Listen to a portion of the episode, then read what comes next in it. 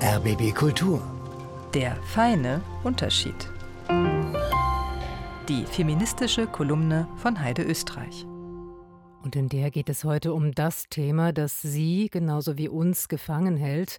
Viele Menschen räumen ja jetzt Souterrains und Gästezimmer leer für geflohene Frauen und Kinder aus der Ukraine. Männer kämpfen, Frauen fliehen, so wirkt es im Moment. Und auch wenn an dieser Vorstellung vieles nicht stimmt, produziert doch ein Krieg immer wieder so archaische Geschlechterbilder. Und umgekehrt meint Heide Österreich, diese Bilder produzieren auch Krieg. Nun sind sie hier, Natalia, Alexandra, Ina und Svetlana, Mütter und Kinder. Die letzte Hürde ihrer Reise war, am Berliner Hauptbahnhof nicht direkt in die Arme von MenschenhändlerInnen zu laufen oder von Typen, die meinen, ein traumatisiertes ukrainisches Kriegsopfer eigne sich gut als private Sexsklavin.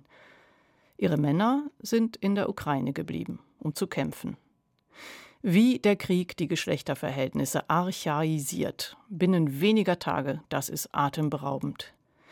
Im Krieg mobilisiert der Staat Kämpfer. Das sind meist Männer mit Waffen. Frauen sind Zivilbevölkerung. Moderne Kriege aber sind nicht auf Kämpfende beschränkt. Es gibt erschreckend oft sogar mehr zivile Opfer als tote Soldaten. Das macht Frauen in gewissem Sinne zu Vogelfreien. Sie haben ebenso wenig Schutz wie Männer, aber sie haben noch nicht mal Waffen. Ein Krieg generiert quasi schon weibliche Opfer, bevor überhaupt ein Schuss gefallen ist. Wir sehen seitdem Bilder, auf denen Männer Gewalt ausüben und Frauen vor Gewalt fliehen. Die passen so gut ins Stereotyp, dass es geradezu mühsam ist zu erkennen, dass da auch lauter gegenläufige Bewegungen stattfinden. Frauen, die sich bewaffnen, Frauen, die am Krieg teilnehmen, Frauen, denen auch auf der Flucht ungeahnte Kräfte zuwachsen. Was noch unsichtbarer ist, das ist männliche Schwäche, männliche Verletzbarkeit.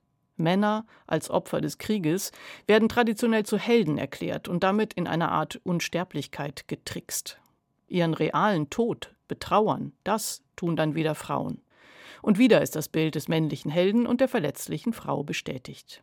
Wenn man diese Geschlechterkonstruktion des Krieges aufweichen könnte, aufweichen würde, wäre ein Krieg dann noch so denkbar?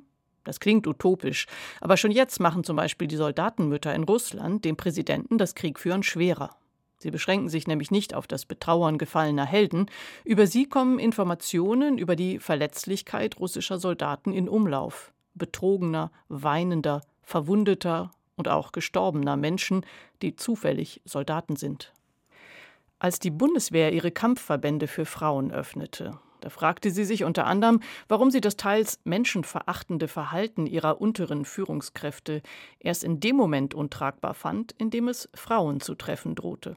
These, weil das Bild des harten soldatischen Mannes es vorher verboten hatte. Dieses Bild, das Menschlichkeit und Verletzbarkeit einfach grundsätzlich an die Frauen auslagert. Obwohl wir alle gleich menschlich sind und weiche, verletzliche Körper und Seelen haben, alle gleich.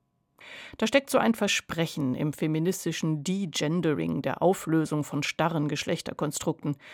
Wenn wir damit weitermachen, die Geschlechterbilder des Krieges aufzuweichen, dann könnten wir irgendwann allesamt Krieg einfach nicht mehr als Mittel menschlicher Politik betrachten. Sagt Heide Österreich. Ihre feministische Kolumne hören Sie immer freitags um kurz nach sieben und jederzeit im Netz, auch als Podcast auf rbbkultur.de.